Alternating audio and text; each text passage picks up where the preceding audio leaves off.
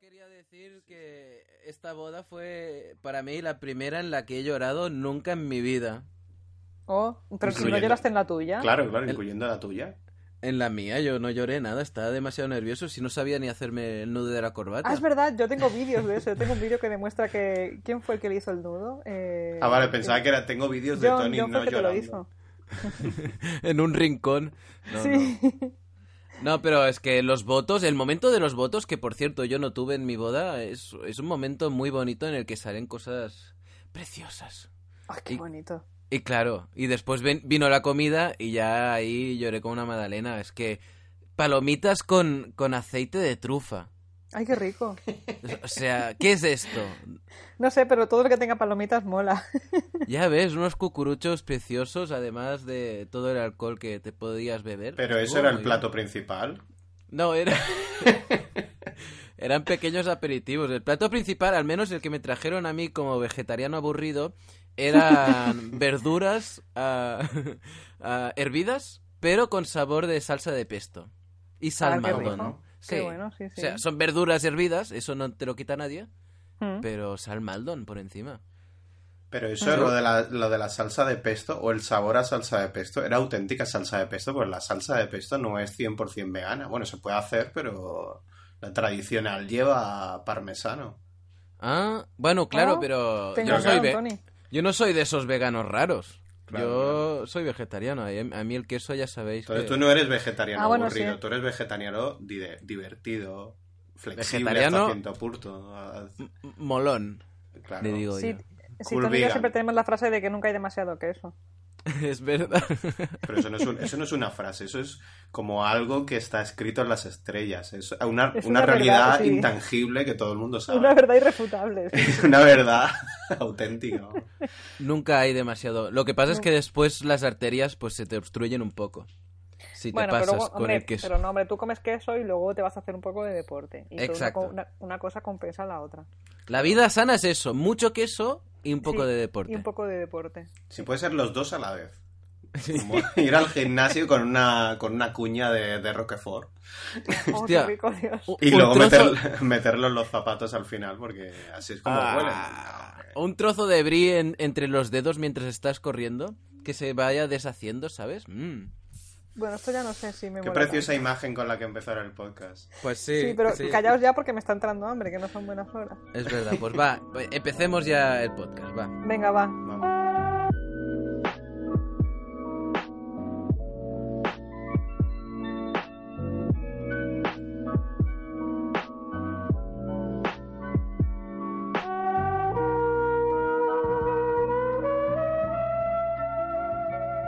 Buenas, bienvenidas a todas y a todos, soy Tony Noguera y esto es Los de la Tecnología, capítulo 12. Es un podcast donde cada dos semanas os hablamos de tecnología, os hablamos de gadgets, un poco de toda la actualidad sobre estas noticias tecnológicas que nos apasionan tanto a nosotros.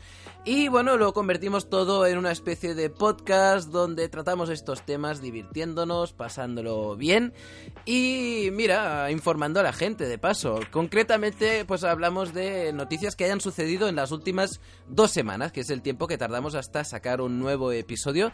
Y esta vez eh, hay muchos temas interesantes que queremos tratar eh, con todos vosotros y explicaros. Ah, empezaremos hablando del tema de la semana y es que el señor Mark Zuckerberg, el fundador de Facebook, ha ido a- al Parlamento Europeo a explicarse un poco porque lo de Cambridge Analytica, como sabéis, eh, fue una polémica que no solo afectó a usuarios norteamericanos, aunque la gran mayoría ah, eran de, de ese país, sino que afectó un poco a todo el mundo. Y los problemas, los ah, temores que, que nacieron a partir de esa noticia nos afectan a todos. Por tanto, Mark Zuckerberg ha ido al Parlamento Europeo a hablar un poco, a responder preguntas de nuestros representantes en Europa y aparte de eso también hablaremos un poco de qué medidas está tomando ah, eh, Facebook para luchar contra el spam o para ah, con- luchar contra el contenido abusivo, para limpiar un poco la plataforma, la red social, porque buena, buena falta le hace.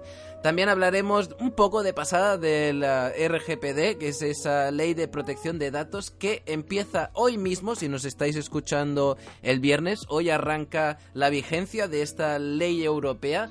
ah, que pretende mejorar nuestra protección de, los datos privados a nivel de todas las empresas que dispongan de, de estos datos y hablaremos también de cómo las empresas se están trabajando para cumplir con esa normativa. Aparte de todos estos temas, como siempre, trataremos temas uh, más concretos que llevamos cada uno de nosotros preparados. ¿Y quiénes son este nosotros del que hablamos? Pues para empezar tenemos a Elena, a Elena Santos, a.k.a. Chica Geek. Hola, ¿qué tal, Elena? Hola, Tony, hola, Bel, ¿qué tal estáis? Hola, y a Satoshi, que ya, ya se presenta él, él solo. No te... él tampoco falta nunca. Hoy es mini Satoshi, pero Ay, qué mono. el grande vendrá luego. Ah, vale, no sabía que había un mini Satoshi. Yo tampoco sabía que había otro perro. Es, es novedad, hay que ponerle nombre. ¿Pero Porque cachorrito vamos- o es que es pequeño de raza? Es pequeño de raza y, Ah, vale. y bueno, es que hay más presupuesto. Entonces, eh, nuestra intención es que de aquí a cuatro temporadas no se nos oiga ya directamente. De... Podemos montar un refugio de animales. Solo, Sí. solo ir a perros. Ah, te presento a Abel, Abel Bueno, también estás por aquí. Hola, Abel. Hola Tony, hola Elena, ¿qué tal? Es Hola, que ¿qué eso, en, radio y en formatos radiofónicos, como son los podcasts, hay que presentar las voces y ha- hace rato que se nos escucha y es, es raro no, no presentarnos. Pero bueno, vamos a hablar de los temas. Elena, tú nos vas a hablar hoy de, de los agujeros de Elon Musk. Sí, pero no es nada porno, ¿eh? Lo podéis Vale, escuchar vale. en el trabajo sin ningún problema. Sí, no, ya sabéis que Elon Musk es un chico muy inquieto. Seguramente Sí. de pequeño tendría lo que, eso que se dicen del trastorno por hiperactividad o algo de eso. Sí. Y, a- y bueno, a- a- entre sus múltiples actividades está la famosa Boring Company, que ya hablamos en su día de los lanzallamas, y que también se dedica a hacer agujeros en Los Ángeles. Y explicaremos un poco para qué sirven estos agujeros y cómo, cómo planea utilizarlos Elon Musk de aquí a unos años. Muy bien, vamos a ver para qué sirven esos agujeros que está haciendo en Los Ángeles. Buena zona también Los Ángeles y toda la Sí. costa oeste de los Estados Unidos para agujerear, ¿no? Es como bastante seguro todo. Es una zona muy tranquila, sí, nunca Sí. hay terremotos, es verdad. N- Nunca se mueve la tierra por sí sola. Pero bueno, ya nos lo explicarás luego. Y tú, Abel, nos traes un rollo bastante complicado de YouTube porque ha presentado una nueva aplicación, pero es que ya tiene unas cuantas eh, relacionadas con el mismo tema. Sí, eh, YouTube ha lanzado el nuevo intento por destronar a Spotify y Apple Music. y Good lo- luck. good luck with that. sí. Good luck with that, sí. Y, y bueno, esta vez lo ha llamado YouTube Music para que ya no haya ni el menor atisbo de duda de que, de que quieren ir a por, a por Apple y, y por Spotify. Pero bueno, a ver, al fin y al cabo, cuando te falla una canción en Spotify o en Apple Music, ¿a dónde vas? Pues va, te pones ahí, la buscas en Google y, y te pasas del Hmm. vídeo olímpicamente y te pones a escuchar la música. Y como está ahí el autoplay, pues mucha gente a- al final consume música de esa manera, con los relacionados de, de cuando Sí. entra en una canción y, y sigue ahí el, el, el autoplay. YouTube se ha dado cuenta de eso y, y mira, saca ahí un- una nueva aplicación. Luego también es la llegada de, de YouTube Premium a España y a otros países, que antes se llamaba YouTube Red. Y nada, os hablaré un poco del pifostio este de, de sub-YouTubes que, que va a haber, porque creo que se contaban como siete aplicaciones de, de YouTube distintas en- Wow. en, las Madre mía, la que vamos a liar. Sí, sí. Es que eso de la fragmentación eh, en Google les, les va a todos los, los- los sitios y servicios. esto Sí, hasta que no llega Matías Duarte con la camisa hortera, como hablamos en el último programa, y dice, aquí hay que estandarizarlo todo, mientras pinta en una rebanada de pan. Esa rebanada de pan, Dios mío, qué cosa más rara.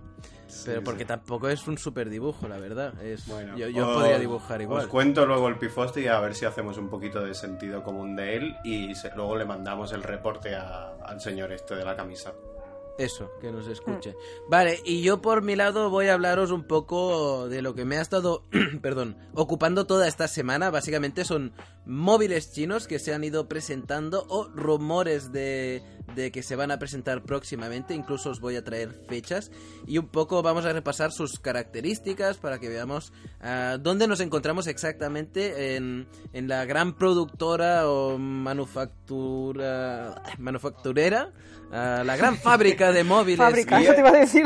El gran Sí. circo de los móviles Android. de los móviles, que es China, el gran país. Shan- parece que, que se llama Shenzhen o algo así. el- el- Sí, es verdad, están ahí, sí, sí. La ciudad de los móviles. Un día tenemos que ir ahí.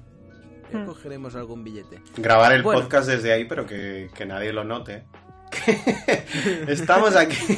o decir que lo estamos grabando desde ahí, pero lo estamos grabando en el salón de casa. Sí, eso es lo que se llama la magia de la radio. Tú puedes engañar a tu audiencia y ellos se lo creen. Porque total, solo tienen, solo tienen el audio como referencia. Bueno, pero es la magia también en el sentido de la ilusión que puedes crear a la gente, llevar, transportarlos a, a distintos lugares. Bueno. No eh, es la mentira. sí. Vale, vale. Pero, y aparte de todo eso, recordemos que vamos a hacer nuestra sección, la favorita de nuestros oyentes, que es los beta testers, el momento en el que os recomendamos gadgets y aplicaciones. Hoy el recuento es un gadget y dos aplicaciones, vamos a hablar de, de ellas. Ah, y con eso vamos a acabar el podcast dentro de una hora y pico. O sea que sentaros cómodos y empecemos, que esto es los de la tecnología.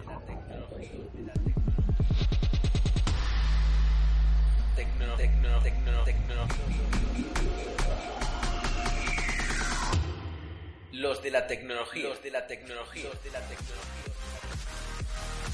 Muy bien, pues empezamos con el tema principal del día de hoy, que como comentábamos, este es el tema de, de Facebook y de Mark Zuckerberg apareciendo por el Parlamento Europeo, este Parlamento que nos representa a todos, no lo olvidemos, nosotros votamos a esta gente cada cuatro años, aunque después nos olvidemos de quiénes son y qué hacen exactamente.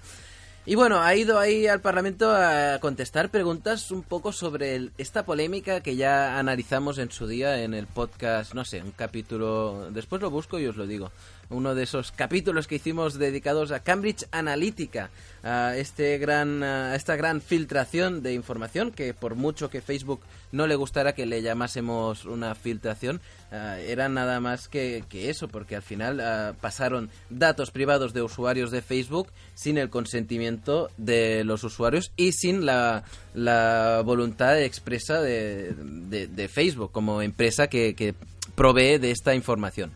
Entonces, de esa filtración ha tenido que contestar varias preguntas. Eh, en esta ocasión, eh, el formato no ha sido como el norteamericano. No sé si recordáis que Mark Zuckerberg se presentó en el Congreso norteamericano hace unas semanas y contestó preguntas una por una y después iba respondiéndolas. Ah, además, fue un rato bastante largo. Creo que llegó a las... Más de dos horas estuvo ahí. Y, y fue muy divertido porque vimos como los congresistas norteamericanos no tenían ni idea de cómo funcionaba Internet. No, no. No se habían hablaban- preparado. Dime, dime. No, que hablaban de forma muy graciosa porque había uno que le preguntaba, ¿y si yo envío un email dentro de WhatsApp? O sea, mezclaban conceptos, por ejemplo, lo de enviarse mensajes, ellos lo definían como enviarse email. Entonces, enviar un mensaje de WhatsApp es enviar un email de WhatsApp. Exacto, que no tenían muy claro si, la- si tenían acceso en Facebook a los contenidos de los mensajes de. WhatsApp. O sea, que no, no Sí, entendían cómo funcionaba el cifrado de, de punto a punto, por ejemplo. Nada, nada. No se habían preparado lo- el tema y eso no ha pasado en el Parlamento Europeo. Los parlamentarios han estado, claro, después de la vergüenza que pasaron sus eh, colegas en Estados Unidos, se lo han preparado mucho mejor, han ido con preguntas mucho más concretas. Pero ¿qué ha pasado? Que ha sido un formato, como decía, diferente, ha sido bastante más corto. ah, y además las preguntas las han lanzado todas de golpe. Es decir, todos los parlamentarios han tenido un turno en el que han ido lanzando preguntas, pero Mark Zuckerberg no contestaba inmediatamente. Él tenía un tiempo para ir eh, procesando, agrupando las preguntas y luego en su turno pues ha contestado un poco lo que le ha dado en gana. Porque realmente ha dejado, por lo que dicen en algunos medios, más de 40 preguntas sin contestar Joder. con lo que bastantes parlamentarios se han enfadado. Y además ha sido una sesión muy corta porque eh, Mark Zuckerberg tenía que irse luego. De hecho, ha, ha sido muy bueno porque el presidente del Parlamento Europeo, que se llama Antonio, como yo, Antonio Tajani, ah, o Tajani, ha dicho, yo me quedaría, pero el señor Zuckerberg tiene que coger un avión. o sea, Ah, o pues sea, nada, que es como que, mira, me presento aquí porque estoy de paso y, y echamos una- un café o algo y hablamos, pero... uy, sí. Esto me recuerda a alguien. de- sí, el café. Y unas fotos que en, la- en las que ves a Mark Zuckerberg muy de buen rollo, saludando a todos los parlamentarios, abrazos y tal, muy, muy buen rollo, pero yo contesto lo que quiero y me voy rápido, que me esperan en casa, me espera la mujer, que tengo una serie de Netflix empezada y quiero acabarla. Parece que- con los niños y eso hay trabajo. Parece que ganan todos porque los... Claro, en el Congreso todo el mundo se ha, pre- se ha preparado las preguntas, o sea que quedan de, de gente que sabe. Él ha respondido lo que ha querido. o sea que Win-win. también... Claro, claro, win-win. Y, Sí, además, y además él lo presentó como una... Sí, él lo presentó como una cosa que porque el- que hacía voluntariamente, porque lo del Parlamento, lo de lo del Congreso de Estados Uni- estadounidense le obligaron a ir por ley y en cambio lo del Parlamento Europeo ha sido en plan, no, yo vengo porque quiero, ¿sabes? Oh. Encima como colgándose la medallita de Qué chulería. voluntario. Yo creo que hará una gira como si fuera un, un stand-up comedian, ¿sabes? Un rockstar. Hará como gira por, por países, irá luego también explicando, eh, hará, eh, como si fuera dando speech y tal, conferencias y Ay, eso, de Sí, sí, cómo, sí. Me, cómo me fue también. De todas formas, sí que es verdad que él dijo que las preguntas que no le había dado tiempo a responder, que, ¿Mm? que las, Cierto. las mandaría por escrito luego las respuestas. Ya cuando se haya claro. reunido con todo su gabinete ¿sabes? y, y todos se hayan Pero si puede copiar, porque claro. si lo hace en casa va a copiar de la Wikipedia. claro. Como si yo hago un examen y no y se acaba el tiempo del examen y digo, bueno, me lo llevo a casa y te lo mando por email dentro de tres días, ¿sabes? Y yo, ¿A dónde Sí, vas? sí. Pero es verdad, es que como ha pasado de puntillas por algunas de estas preguntas, pues eso, se han quejado y él ha respondido eso que decía Abel, que ya las va a responder por escrito, que de hecho es una fórmula que ya usó en el Congreso norteamericano cuando le preguntaban algo que desconocía o vete a saber que no le apetecía responder en ese momento, decía, I'm gonna get back to you. O, o mi equipo va a volver a, a vosotros con, con la respuesta. Y de hecho hará, hará lo mismo con esas preguntas que no ha podido contestar o no le ha dado la gana contestar, pues lo hará más adelante. Cosas que podríamos destacar de lo que ha dicho. Pues que realmente ha pedido perdón, eh, evidentemente, es algo que está haciendo cada vez que aparece delante de representantes políticos. Ah, lo siento mucho, no volverá a ocurrir.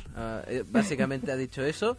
Y también que ah, reconoce que la- los gigantes tecnológicos necesitan una regulación, necesitan que tengan unos parámetros legales que regulen cómo funcionan exactamente. Y eso dice, de hecho, hay una frase textual suya que dice, la cuestión no es si necesitamos una nueva regulación o no, que está claro que necesitan, sino cuál es la regulación correcta. Y con eso, pues un poco se estaba ganando, la, imagino, la simpatía de, del Parlamento Europeo, que eso de regular, como estamos viendo con, con la protección de datos, pues también es algo que nos gusta más, al menos que en países más liberales como en Estados Unidos.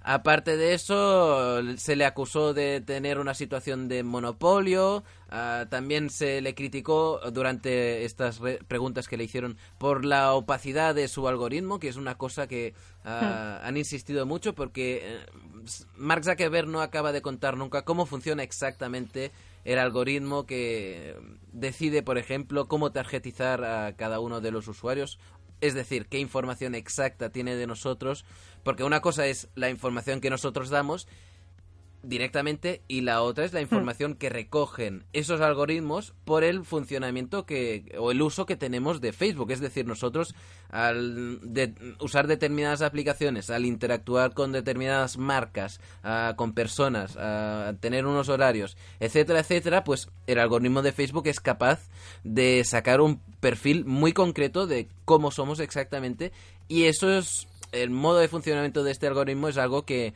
no ha querido compartir y de hecho se le ha criticado durante la compare- comparecencia del martes pasado. Y que seguramente estará diciendo, sí, sí, vosotros pedídmelo, que a- os lo doy mañana. Mañana mismo os lo doy. Claro. Si es que... Por escrito, copiando de la, wi- de la Wikipedia. Claro, claro. I'm going to get back to you. con, el, con el algoritmo en, en un My papel. team is gonna get back to you. Sí, sí, sí. O, Ya sí, eso. o el algoritmo mismo. Ya le preguntaría al algoritmo ah, y que te conteste él. Pues nada, la comparecencia ha sido así a grandes rasgos, pero nosotros tenemos otras cosas que queremos ir ah, explicando sobre ah, Facebook y sobre toda esta situación, porque como decíamos al inicio, en Facebook están intentando limpiar su imagen últimamente porque aparte de Cambridge Analytica, las redes sociales en general tienen, ah, pues eso, un- una imagen bastante negativa, ah, no solo por la dependencia psicológica que cada vez está más demostrado que crean entre los usuarios, sino también por la, la situación que, que provoca que haya usuarios que puedan abusar de esas redes para publicar contenido ah, de odio o publicar contenido falso incluso. Y de hecho, Facebook eh, presentó hace poco en su blog oficial un, un resumen de las actuaciones que han llevado a cabo. Y Abel se las ha estado, se la ha estado mirando, ¿a que sí? Sí, yo vengo con los deberes hechos también, como Mark Claro Zuckerberg. sí. Sí, sí. I'm going to back to you. Y, sí, aparte del, del post que ha publicado Guy Rosen, que es el VP de Product Management, dando así como unos datos sobre el primer trimestre del año, porque el, digamos que las actuaciones que hacen para eh, eliminar contenido abusivo en la plataforma, pues las van auditando cada tres meses. Eh, pues también han publicado un reporte más eh, concienzudo y sí que es verdad que tienen como distintas categorías sobre las que han estado actuando. Eh, en unas se han enfocado más y en otras menos, pues porque ya tenían el, el foco bastante puesto desde antes. Eh, las, las categorías, por ejemplo, a- os las resumo y luego os voy dando cifras de cada una, que son eh, Hmm. violencia gráfica, que es pues desde pues, eso, gore a palizas o, o de cualquier tipo de violencia física, ¿no? O, o que se pueda ver. Eh, otra que es como de desnudos y actividad sexual, que ya os adelanto que esta es de la que más han puesto empeño siempre. Es más fácil. Ahí desde, desde claro. un pezón hasta un culo, ¿eh? El pezón súper El chungo. pezón, sí, sí, el pezón lleva, lleva desde hace años ya trayendo tema, pero... pero Pezón se ve- femenino. Se ve que se han dejado... Sí, los, Sí, esa es otra claro, también. los Claro. masculinos no pasa nada. Eh, la propaganda terrorista o la incitación al odio, el spam y las, las cuentas falsas que al fin y al cabo son eh, básicamente pues conductores de, de todo, de todo este contenido anterior. Entonces, en total, eh, Guy Rosen o, o el comunicado afirma que se han retirado solo en el trimestre que va de enero a marzo 837 millones de publicaciones de spam, eh, de las cuales dicen que prácticamente toda la totalidad, la, la práctica totalidad, el 100% de estas, se encontraron y se retiraron antes de que nadie las reportara a través de los algoritmos que Facebook tiene para detectar este tipo de contenido y, y retirarlo incluso sin que nadie llegue a, a reportarlo manualmente. Pero un momento, me estás diciendo que eso lo hace un algoritmo, ¿no? ¿No está Mark Zuckerberg cada noche borrando posts? No, no, no, no está ni Mark Zuckerberg ni, ni la mujer porque están ocupados viendo la, la serie esta de Netflix que tienen medio, a medio Sí, acabar. no, cu- cuando, ya, cuando ya ponen a dormir a las niñas, se cogen cada uno su portátil, Y se ponen ahí borrar, borrar, borrar. Uy, Ahí borrar. este no había ¿cómo que borrarlo, borra? pero bueno, da igual, no se quejarán. 800 millones, Dios. 800 millones de clics que se le ha dado al botón, al botón delete. Madre mía. Y dices Y- que la mayoría antes de que llegaran a, a publicarse. Antes incluso, claro, porque supongo que eh, contarán con técnicas de inteligencia artificial que cuando hay cierto tipo de contenido que se borra más manualmente, pues entonces sí que es verdad que, bueno, eh, hay, hay como, como maneras de, de, de, de forma heurística detectar que ese contenido pues sea eh, el- del de la misma categoría y se acaba borrando. Entonces, eh, aparte de estos algoritmos, tienen otros algoritmos pues para detectar pezones y demás.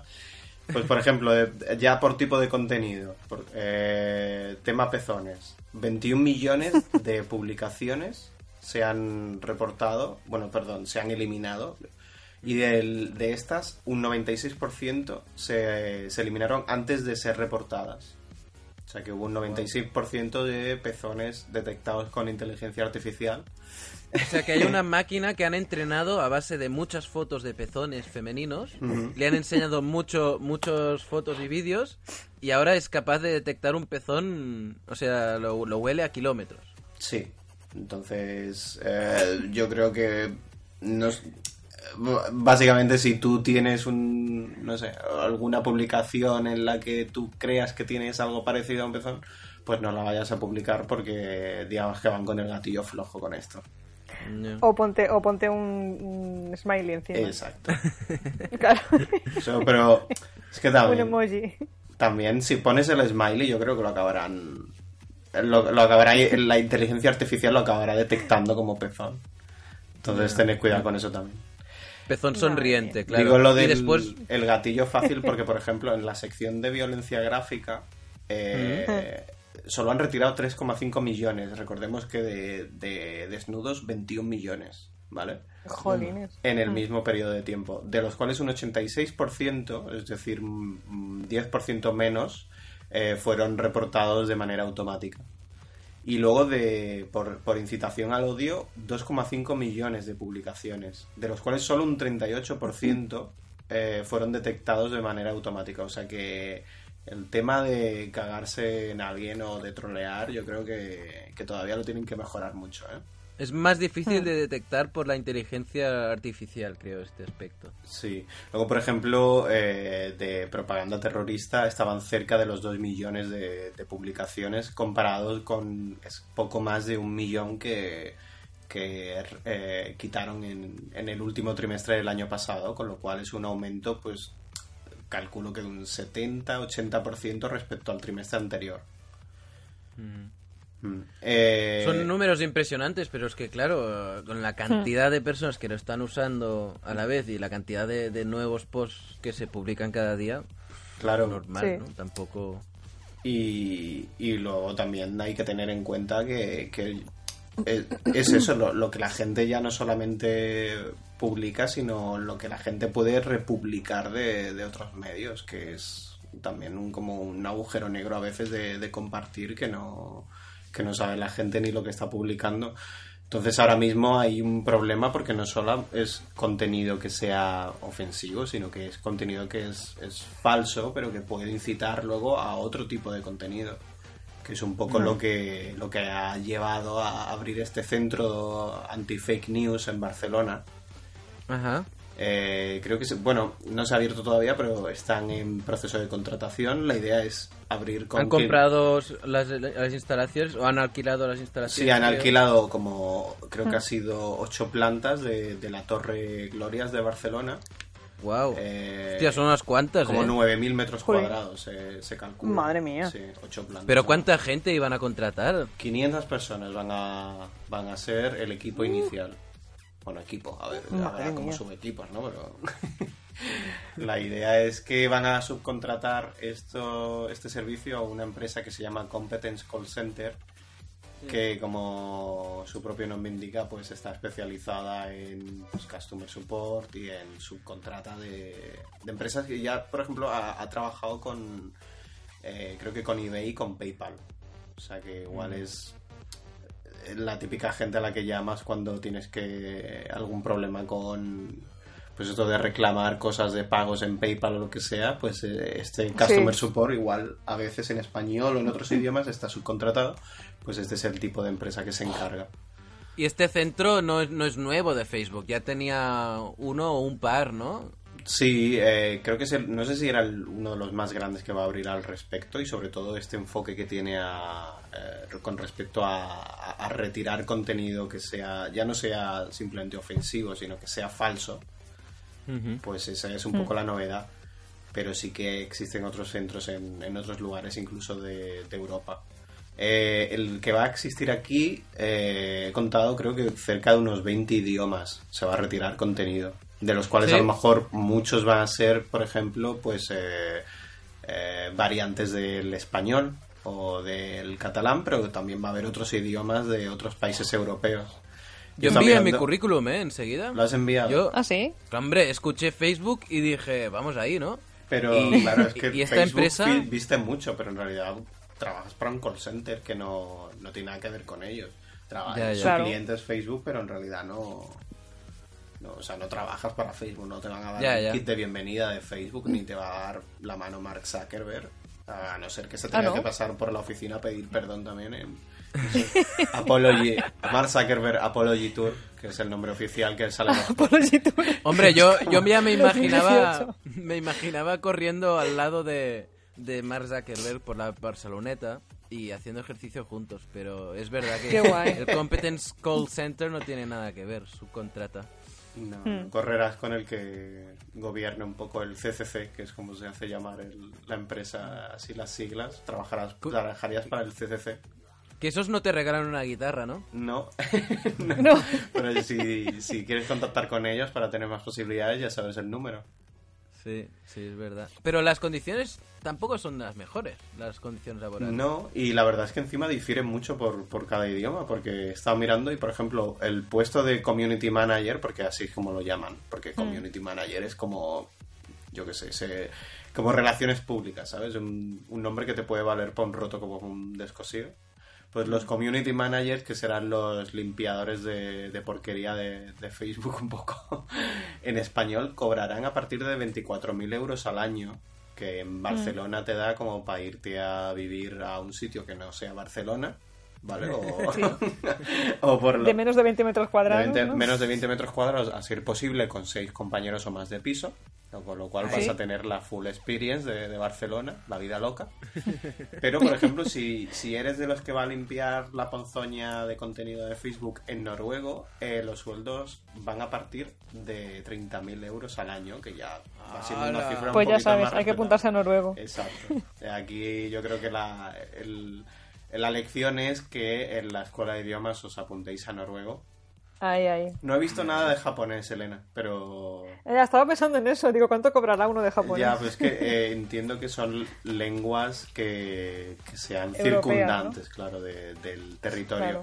Entonces tú igual lo que sí puedes hacer es si algún día os planteáis ir a vivir a Japón, pues ver si en alguna torre, también de estas de Tokio, hay algún Sí, centro montado la Tokyo. Tower. pues sí, oye, habrá que planteárselo. Pues yo estuve mirando, aparte de, de los, los salarios que tampoco mm, los, los conocía, estuve mirando en una página de Facebook donde se, se debaten muchos temas periodísticos y están varios periodistas. Básicamente es un lugar donde se cuelgan ofertas de trabajo, porque ya sabéis que el sector está muy mal y la gente Mm. pues va comentando qué ofertas hay y tal. Y salió la oferta de trabajo del CCC este. Y nos contaba una chica que fue a la entrevista, que la entrevista duró cinco horas, cinco Oh horas de God. entrevista en el CCCC, y que lo que le planteaban Muchas, eran... muchas Cs son esas, ¿eh? Sí, te has, una, una- has puesto una C de Me ha más. sobrado una, ¿no? Sí. Bueno, ya me sumaré a la poli- Apology Tour de, de Mark Zuckerberg. Ah, pues eh, le planteaban turnos rotativos semanales de mañana, tarde y de noche. O sea, cada semana Fua. cambiabas de horario. Una semana empezabas a las 7 de la mañana y acababas a las 3. Otra semana a las 3 de la tarde y acababas a las 11 de la noche. Y otra semana de las 11 de la noche a las 7 de la mañana. Qué guay todo. Eso ya para, para empezar los horarios. Después, ah, siempre tenías que trabajar o un sábado o un domingo. Y tenías un día de fiesta entre semana que no podías escoger tú, sino que escogen, escogerían ellos. Y después todos los festivos ah, había que repartirlos entre los trabajadores. O sea, no puedes cogerte ah, Navidad y fin de año, si ti- tienes que escoger uno y que después el resto de compañeros pueden escoger otros. Ah, Después están turnos de fin de semana. Pero bueno, lo, lo peor de todo esto no, so- no serían tanto las ah, condiciones laborales y los sueldos que nos repasaba Abel, sino por lo que he leído, y hay un artículo en el, país en el país, no, en el periódico que recomiendo, que el titular es Trabajando para Facebook veía en mi ordenador decapitaciones a diario. Es decir, Joder. tú lo que vas a, a Facebook, aparte de moderar ah, comentarios, es también, ah, como comentábamos, a, a mirar que no haya contenido, pues, ¿cómo lo llamaba la categoría, Abel? ¿Cómo se llamaba? ¿De violencia explícita? Violencia gráfica. Violencia gráfica. Claro, pues porque claro. así la distinguen un poco de la violencia verbal, que es lo de hate speech.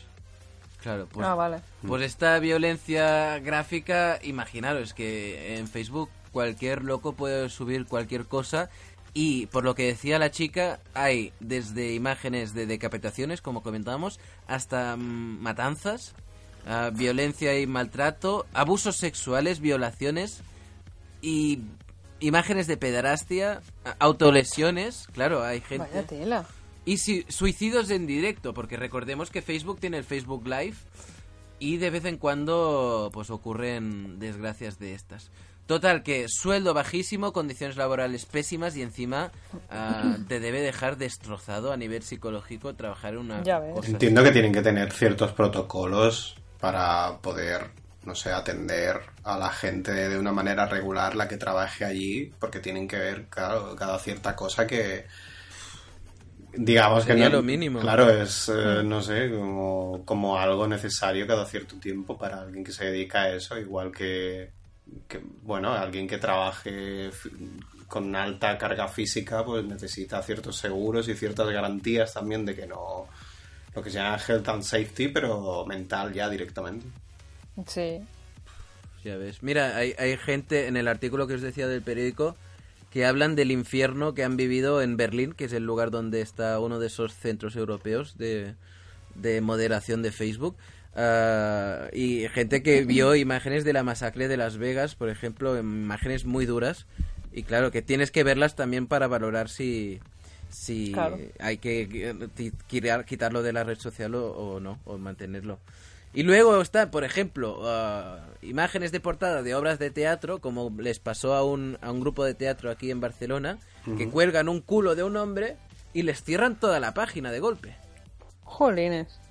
Es que claro, eh, una cosa es o dejamos al algoritmo que haga y deshaga a- su antojo o ponemos a personas ah, con el peligro que supone que estén pues viendo todo este material sensible.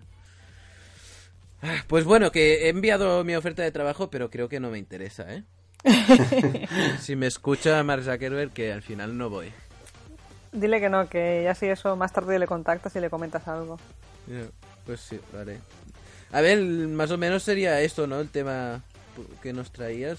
eh, Sí, hablar un poco del reporte porque básicamente en números ah, entran bastante en detalle luego, pero es un poco el crecimiento que ha habido de cierto tipo de contenido de un trimestre a otro y cómo, digamos, cómo han sido de rápidos a la hora de detectarlo. Ya entrar en esas generalidades, lo que importa aquí sobre todo es, bueno, que se están intentando dar un poco más de de prisa en publicar cifras que a lo mejor son cifras que siempre han estado ahí, que siempre han estado bueno luchando para que no se vean pezones o, o cosas mucho peores, pero al fin y al cabo eh, ahora es cuando realmente importa que ellos den visibilidad a estas iniciativas. Bueno, mira, si esto sirve para evitar eh, casos como eh, la influencia de, Facebook en elecciones eh, como en la de, la de los Estados Unidos o el Brexit o, vete a saber, todas estas eh, elecciones en México también estaban metidos, pues más casos de Cambridge Analytica y de fake news, pues bienvenido sea la verdad. De, Sí. de hecho, una de las frases que ha soltado Zuckerberg que en, en la comparecencia en el Parlamento era vamos a evitar las manipulaciones en las elecciones como hizo Rusia en las de Estados Unidos. O sea que se ha propuesto al menos eso, que ya, ya es algo. Pues pasando a otro tema y un poco ligado con todo eso es la Ley de Protección de Datos Europea. Como queríamos eh, recordaros, eh, se eh, empieza a activar este mismo viernes, este hoy que estáis escuchando este podcast. Es el día en el que la cuenta atrás del Parlamento Europeo acaba y todas las empresas que tengan usuarios en el terreno, en territorio europeo, tienen que acomodarse a esta serie de regulaciones, a esta serie de normas y por tanto tienen que empezar a cuidar mucho mejor nuestros datos. Y ahí Elena no- nos, nos está preparando algún tema para explicarnos cómo nos Sí. afecta directamente eso. Sí, no, porque eh, os quería preguntar a vosotros y a, a los que nos están escuchando, ¿cómo de hartos estáis de recibir emails de... Hemos cambiado nuestra política de privacidad y tienes que hacer un opt-out o, o sea, tienes que hacer clic aquí para revisarla y bla, bla, bla. Porque vamos, yo Yo he del, recibido... del 1 al 11 estoy, Sí. estoy en el 12 de cabreamiento ya. Porque vaya tela, o sea, vaya dos semanas o tres semanas que llevamos, yo, ah, claro, y cuanto más se acerca la fecha, claro, las típicas empresas que lo dejan todo para el último día, Sí, y, y hoy a lo mejor he recibido 10 o 12 tranquilamente, ¿eh? y eso es un horror. y bueno, contando claro, aquí. A ver. Vale, creo que solo del último mes puede ser que lleve mm, unos 30, 40 correos, eh, más o menos del estilo. Pero claro, es que es uno por cada servicio, es que están Es que obligados es a comunicarlo. Sí. Y bueno, sí, la cosa es esa, de, de que la gente se pregunta por qué me escriben estos correos y a tanto- o sea, qué tiene que ver la RGPD con estos correos y con los servicios y tal. Bueno, pues la cosa es que uno de los puntos claves de la RGPD, que es la... eh, ¿Cómo es exactamente las siglas? No sé, que no, recuerdo qué significa. Oye, yo, yo me lo sabía en inglés. A ver, RGPD era la La regulación... regulación general de protección de reglamento, datos. reglamento general. de Reglamento protección- General de Protección de Datos, Exacto. eso. Pues uno de los puntos clave es que deben tener el consentimiento expreso, explícito y súper claro e inequívoco del- de la persona que cede sus datos. Y esta persona debe tener clarísimo que está cediendo sus datos, debe saber en todo momento para qué se van a usar, por qué la empresa se los está pidiendo, o sea, por qué los necesita, si se van a ceder a, a empresas de terceros y cuáles son los trámites que debe de seguir para darse de baja. O sea, te- eh, la cosa es que en realidad nos beneficia porque Mucho. tendremos mayor control sobre nuestros datos y sabremos con mayor transparencia y más claridad para qué los están utilizando. De ahí que Entonces- Facebook últimamente esté Claro. explicando cuáles son las medidas de privacidad o dando más visibilidad a las medidas de privacidad del, Mm. del sistema y Google Y igual. también Apple ha, ha sacado justo hoy, me parece, ¿Sí? ha enviado un mail comentándolo. Sí, sí, sí. Apple ahora permite descargar a los usuarios europeos todos los datos que tiene la empresa ah, nuestros. O sea, todo lo que sabe de mí Apple lo puedo descargar ahora, se supone. Mm. Entonces se ve que eh, hace unos meses el, bueno, la, la Comisión Europea pues creó una especie de guía para ayudar a las empresas a, a- o sea, adaptar sus regulaciones y sus condiciones de uso de datos a la nueva legislación. Y esa guía, eh, uno de los puntos que más énfasis le ponía era eh, precisamente a la validez del consentimiento del usuario. O sea, si, si tú ya en su día, cuando te apuntaste a la empresa que fuera, cuando le diste tus datos, tu consentimiento ya era lo suficientemente transparente y tenía una finalidad clara y estaba todo perfectamente regulado, entonces esa empresa no necesita volver a pedirte el consentimiento porque digamos que de acuerdo con la RGPD será legal y no habrá ningún problema. Pero ¿qué pasa? Que hay muchas empresas que no lo tenían tan bien regulado ni tan bien estructurado. Y entonces, claro, como llega esta nueva ley y tienen que acomodarse a ella, tienen que cumplirla porque las multas son millonarias si no lo hacen, pues muchas se han apresurado a volver a pedir el consentimiento a esta gente, a estos usuarios, para que realmente tengan claro que están cediendo sus datos y todo eso y cumplan con la ley.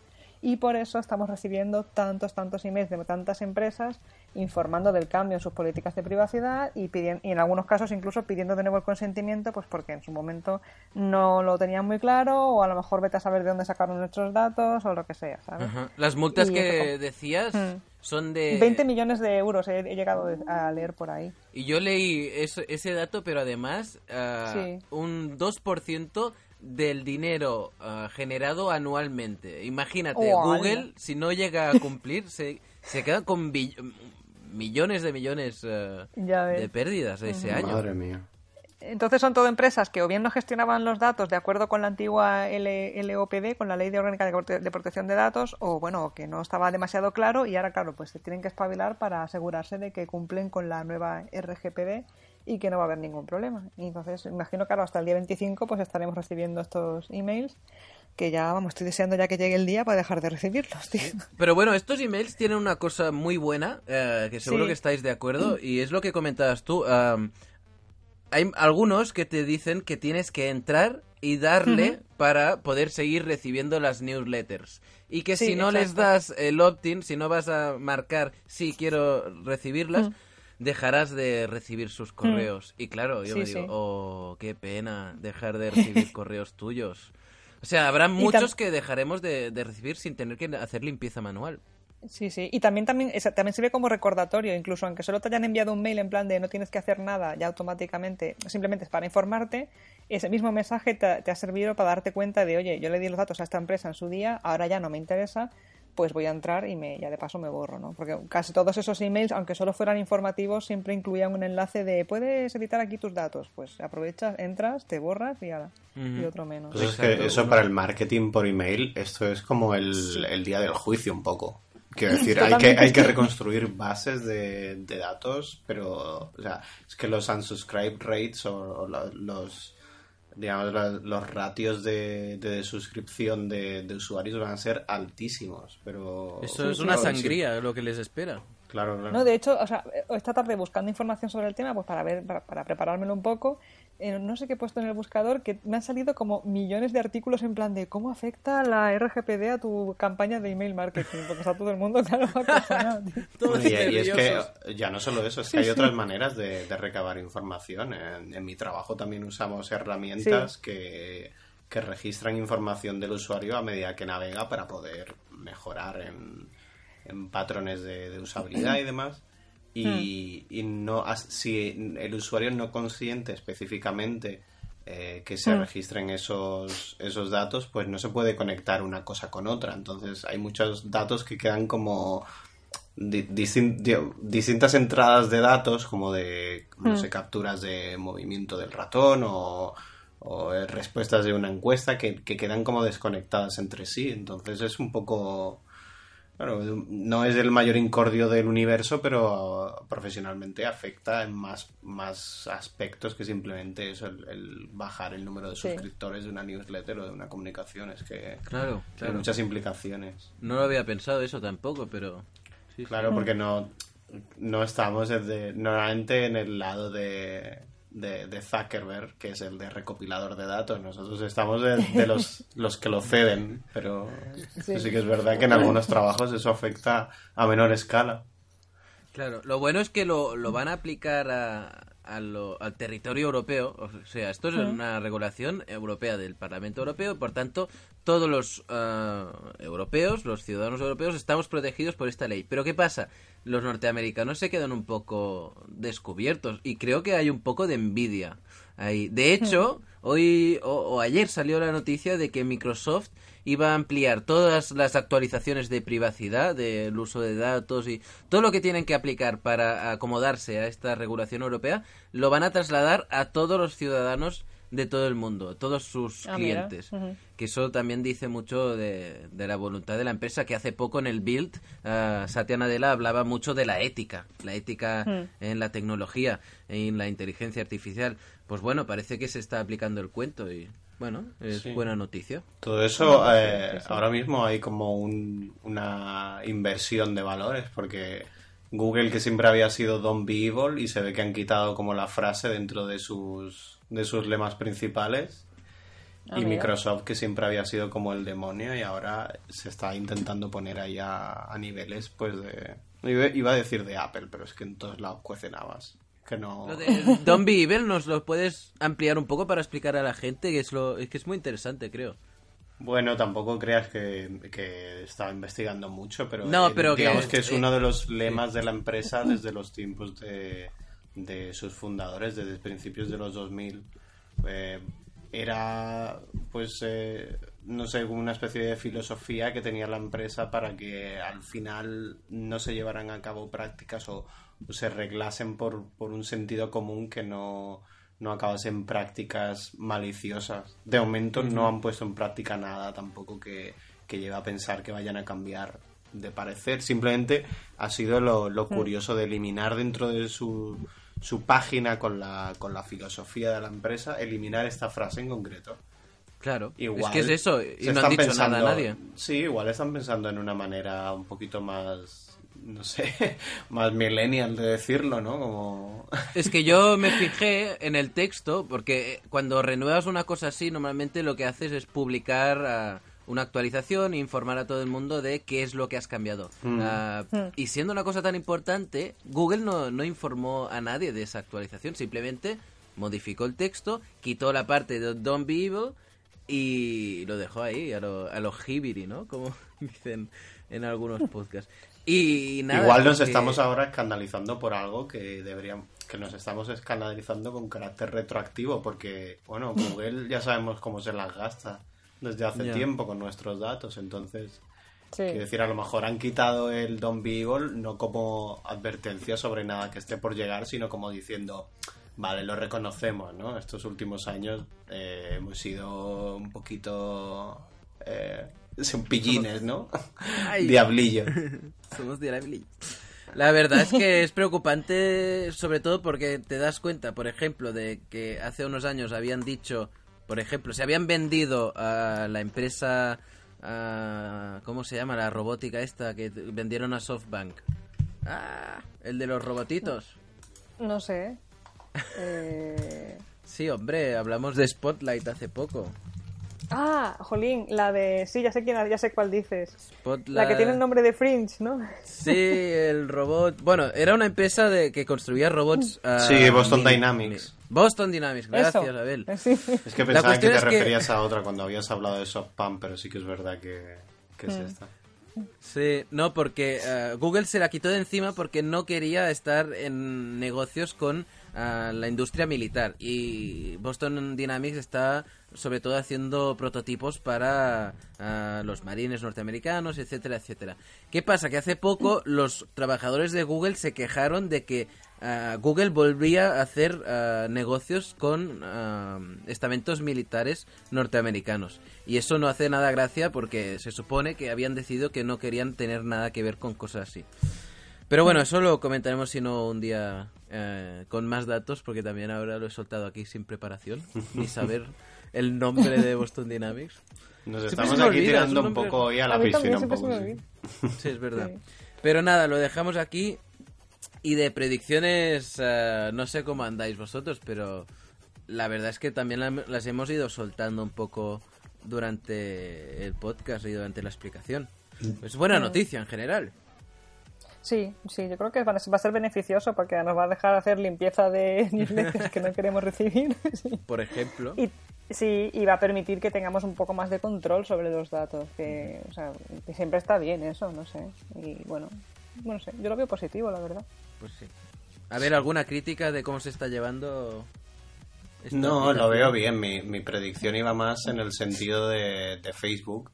Yo creo que el Apology Tour pasará por Barcelona después de verano. Y, y, así podrá salir a correr con, con Mark Zuckerberg por la Barceloneta. Y ya haremos entradas, ¿no? Para ir juntos. Claro, claro. Y con camisetas de... Hombre, claro, en el San Jordi. en primera fila ahí nosotros. Y palitos de luz, como en los conciertos japoneses, que van siempre con los palitos de luz. Muy bien, pues si queréis seguimos ya con los otros temas porque tenemos otras noticias. Hay que hablar de los agujeros de los Musk, del eh, lío que se lleva YouTube y de algunos móviles chinos muy interesantes que han salido últimamente. O sea que seguimos. Los de la tecnología. Los de la tecnología. Los de la tecnología. Los de la tecnología.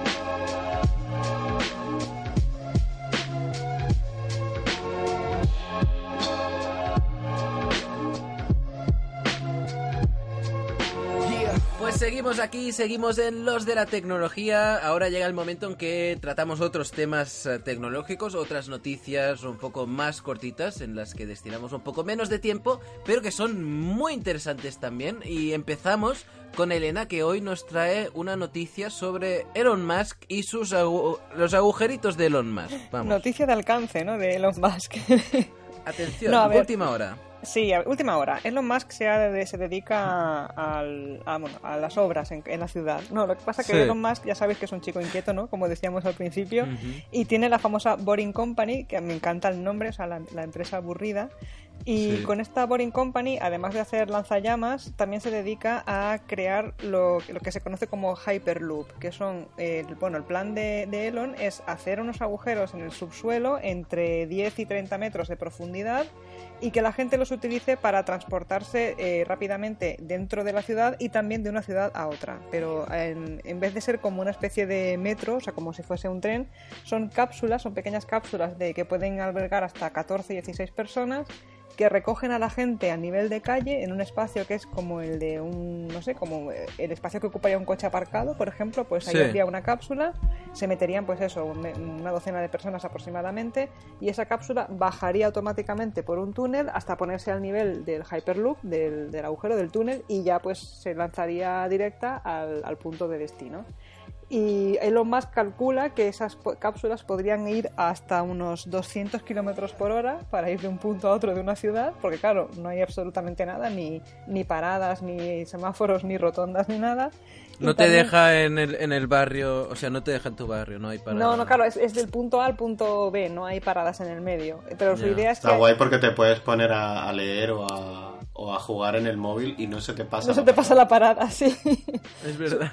Su idea es que haya muchísimas paradas, eh, de estas que recogen gente a nivel de calle y que así tú puedas elegir fácilmente tu trayecto de un sitio a otro. Y luego también implementarlo no solamente dentro de una ciudad, sino también de una ciudad a otra, de por ejemplo comunicar Los Ángeles con San Francisco o Nueva York con Boston o cosas así. Y eh, ya, está- ya están haciendo pruebas de esto desde hace meses y ahora la novedad es que Elon Musk el otro día estuvo hablando del tema y comentó que ahora le van a dejar unos 4 kilómetros de túneles de prueba en Los Ángeles, que las autoridades ya le han dado el permiso y tal. Las Y autoridades también- están un poco locas también. Sí, bueno, no, decirlo. porque las autoridades, o sea, él, para él, para Elon Musk es una cosa que, es- que él va diciendo que sí, que sí, que esto va a estar súper rápido implementado, no os preocupéis. Que va a molar mucho, ya Sí, sí, sí, sí. Y además ha dicho que los billetes, ojo, que los billetes van a costar solo un dólar para ir de un sitio ¿Qué? a otro por la ciudad. Que mí me One parece flipante, porque solamente en Barcelona ya vale dos euros un billete normal, o sea que... Dos euros diez, ¿eh? Si su- Sí. subes en el bus y no tienes la T10.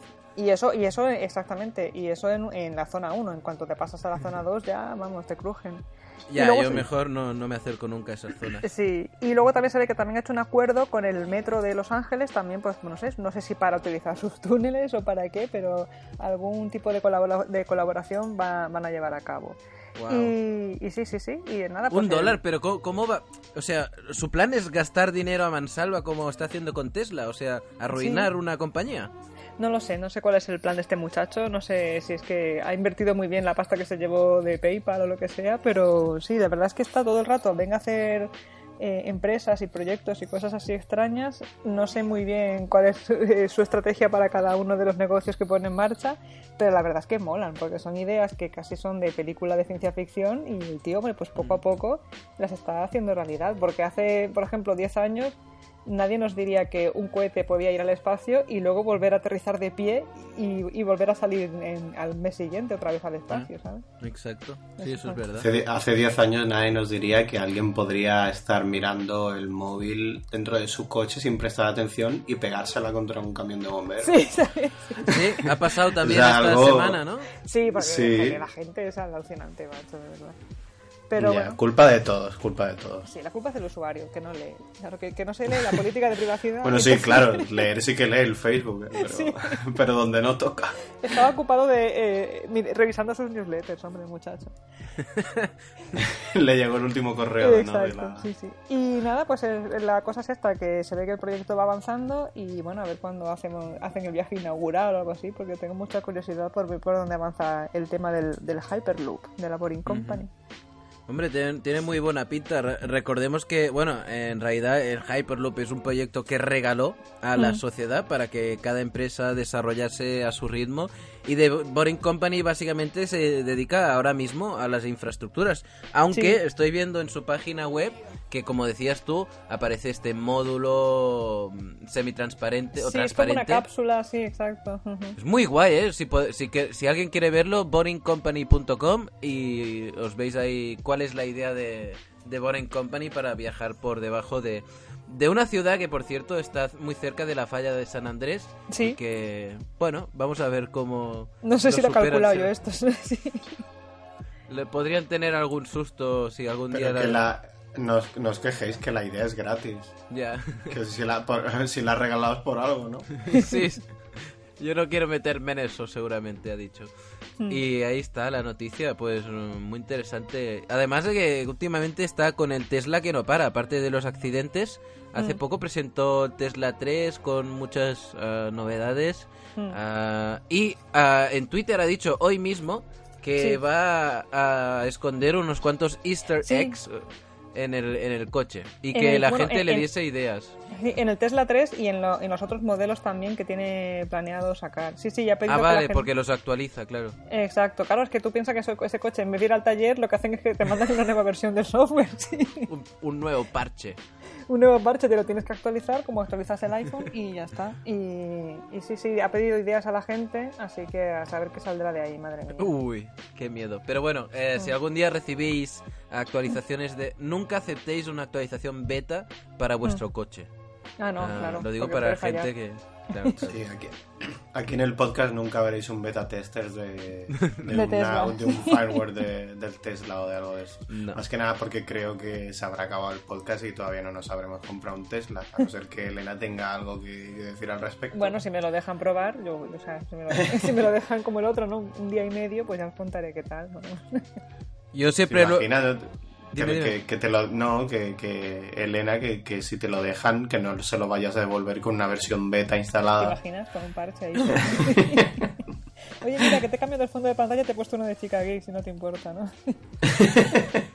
Easter- le dices que es un easter egg. Ah, Sí, bueno, de, no, de hecho, el Tesla le puedes cambiar el nombre, le puedes poner un nombre y yo le puse chica geek al que me dejaron, claro. No Claro. recuerdo si lo cambié antes de devolverlo, me parece que no, la verdad. Claro que no. Ahí se quedó. luego sí. se lo dan al pero no sé si lo formatean para el siguiente Puede el- ser, sí. lo restauran o, Sí. o el siguiente no Eh, como yo que sé analista de la vanguardia o, o de más que coches no y de repente ves chica geek y oye tienes ahí un fan más Hombre, pues sí, es publicidad. Es publicidad es Totalmente. como Es casi product de- placement. Sí, como cuando vas a la Apple Store y pones el- la dirección de tu página en el Safari y te vas. Hombre, claro, yo hago eso Y- es que yo eso lo hago siempre. Digo, y ahí, oh, ahí he dejado y, no, y sin necesidad de mandar correo para pedir permiso. Ahí, ahí. Con, con estas estrategias te conviertes en un marketing specialist, ¿no? Así Directamente. empezó el, así, así empezó Elon Musk. Sí. Ah, míralo, míralo. Sí, sí, lo, lo pone en la biografía. No, de hecho, no, de hecho, de pequeño empezó programando, creó un juego y lo vendió, con, no sé si con 10 o 12, o 12 años o por ahí. Sí, sí. Yo Elon. Musk eh, me lo quiero mucho, pero quiero recordar siempre que ese Mm. hombre un día era calvo y el siguiente ya no. Bueno, pues como, como Silvio Berlusconi. Algo, algo pasó por ahí. Ya, pero al menos, al menos tiene más clase que Silvio Por Berlusconi. los hombres, por supuesto. Eso seguro. Y está Bueno, con la eh, chica esa que comentamos el otro día. Ay, sí, Dios. ¿cómo? Era famosa, ¿no? Además, era un sí, era cantante una indie. cantante.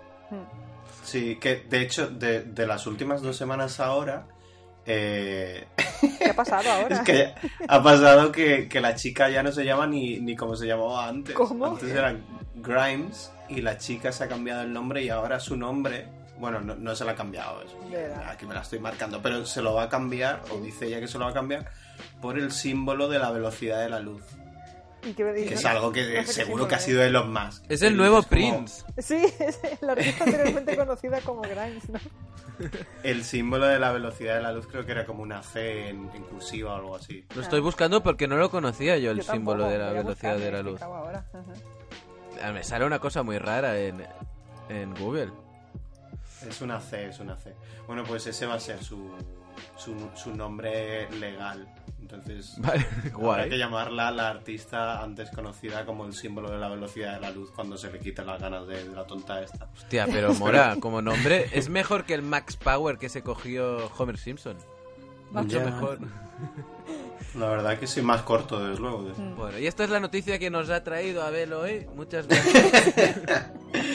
No era el beta tester en realidad. A ver, que eh, ya es hora de cambiar a la siguiente noticia, como decía.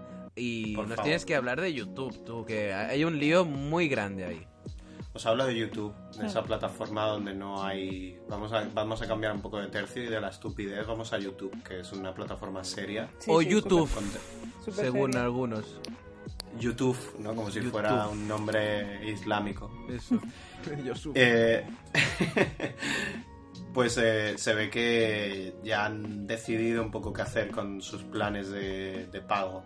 Eh, porque YouTube, por si no lo sabéis, es gratis, aunque te comes mogollón de publicidad, pero Sí. en Estados Unidos desde hace tiempo pues tenían un plan de pago que se llamaba YouTube Red, eh, por el cual tú pagabas, eh, no recuerdo cuánto era, si era 9 o era, o sea, 10 dólares o 12 dólares al mes y tenías tres cosas principalmente. Eh, tenías eh, contenido ex- exclusivo, ¿no? De, de series o de incluso algunos eh, cortometrajes o películas. Que ahí estaba PewDiePie haciendo cosas.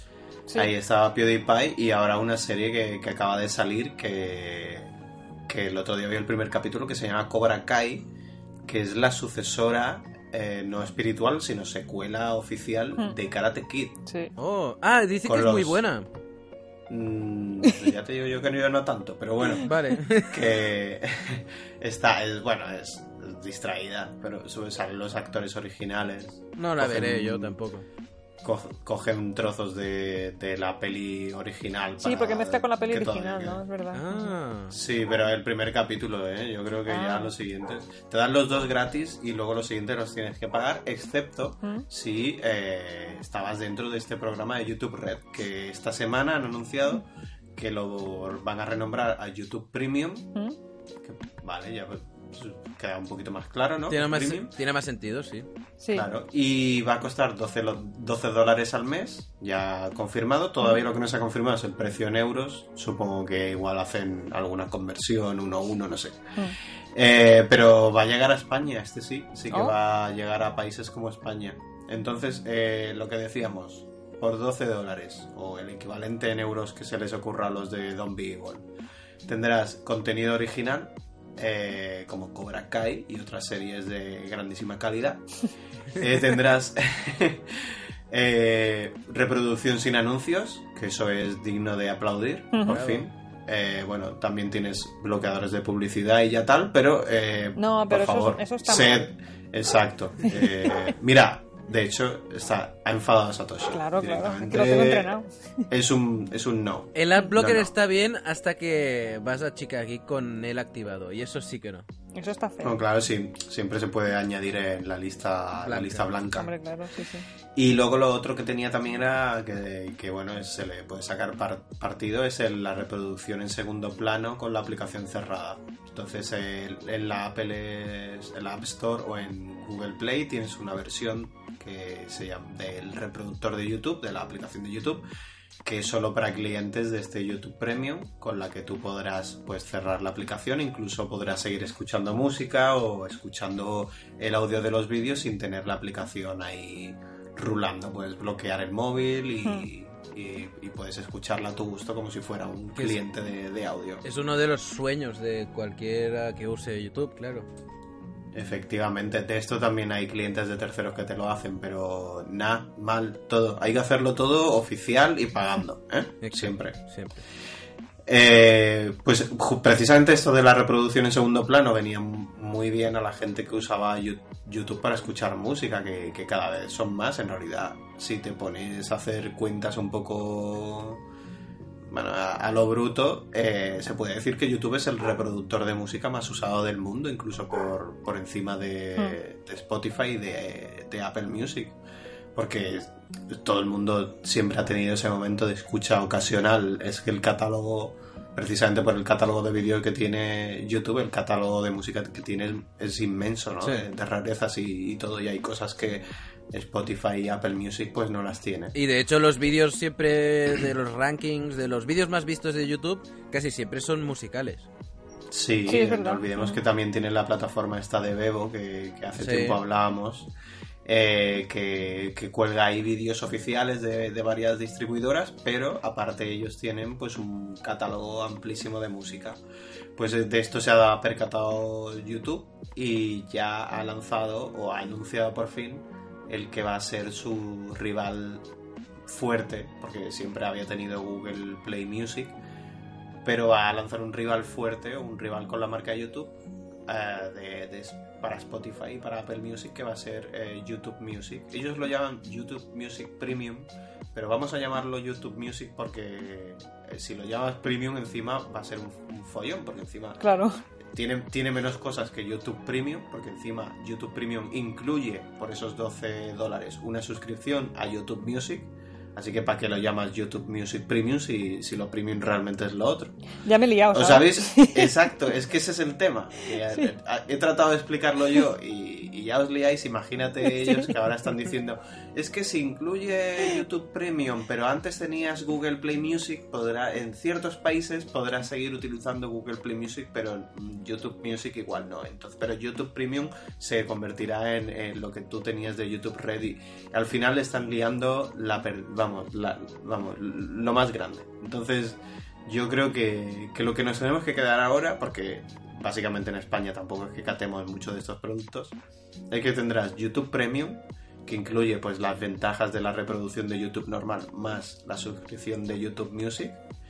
Y luego YouTube Music que valdrá eh, 10 dólares al mes, pero que de momento no va a estar disponible en España. Hablan de que en próximas semanas pues sí que lo van a ir ampliando a más países y uno de esos países es España, pero puede tardar semanas o puede tardar varios meses. Eso Mm. todavía no, no está muy claro. Cuando Yo de semanas, momento veces- ya me la he descargado, ¿eh? Si queréis os explico cómo es por dentro.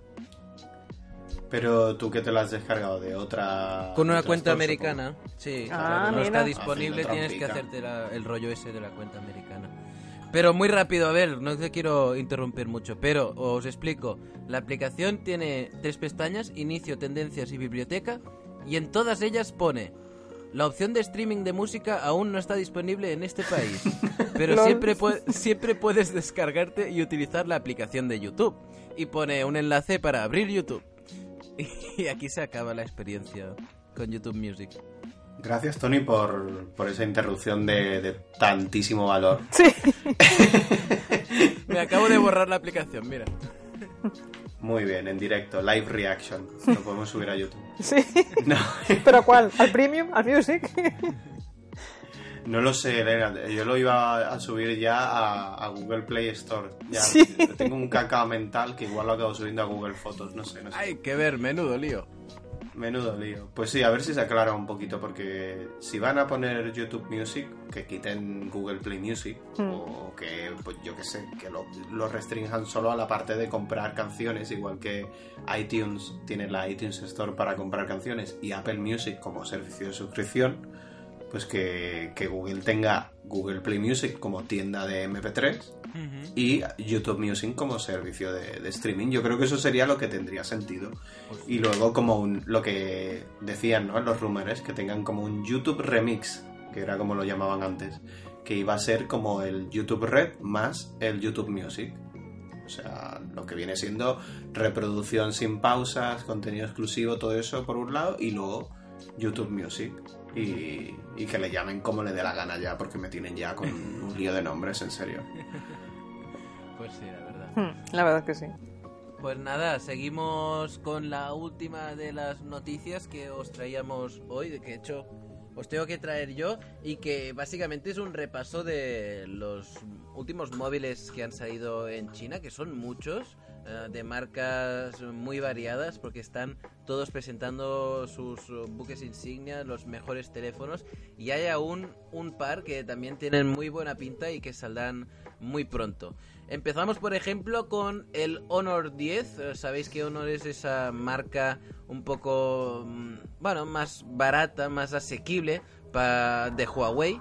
Y que, bueno, de hecho el Honor 10 viene a ser como un- una copia, pero modesta, del, del Huawei P20, que ya sabéis que es uno Hmm. de los mejores teléfonos del año. De hecho, dicen que tiene la mejor óptica de, de todas. El P20 Pro estamos hablando. Que está siempre esa marca del DX, DxO Mark. Que, mm, que está ahora mismo copando Huawei P20 Pro. Bueno, sobre el Honor 10, ¿qué tiene? Pues ah, un poco como todos los teléfonos de...